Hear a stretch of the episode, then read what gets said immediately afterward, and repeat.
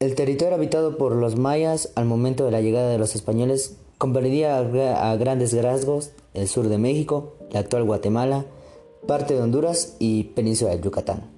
Se trataba de regiones cubiertas en importante medida por una, una espesa selva tropical que era muy difícil de penetrar o muy difícil de traspasar, muy difícil de explorar más que todo. Más que todo por los animales que existían en esa época en esa pequeña selva, las pequeñas selvas que habían alrededor de Guatemala, México y Honduras.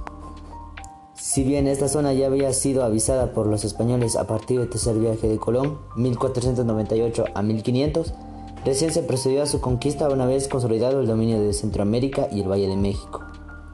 Los primeros intentos por obligar a los diversos grupos de mayas corrieron cuenta de Hernán Cortés, quien en 1523 envió a sus buenos sostenientes más que todo, Pedro de Alvarado, a las tierras bajas en Guatemala.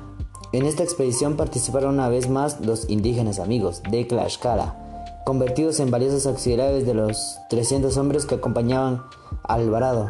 A diferencia de lo ocurrido en México, los mayas, entre ellos los grupos cachiqueles y quicheles, decidieron oponerse desde el comienzo a la ocupación de sus tierras.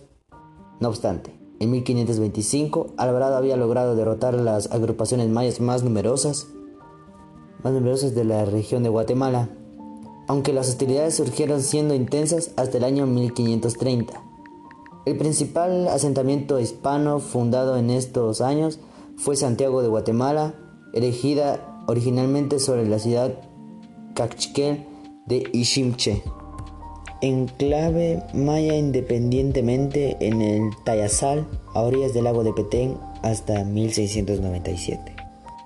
Otra cosa que hay que resaltar es que después de la caída de Tenochtitlán, el conquistador de México, Hernán Cortés, y los demás conquistadores fueron informados acerca, acerca de la existencia de unos territorios situados al sur de México muy poblados y ricos en oro.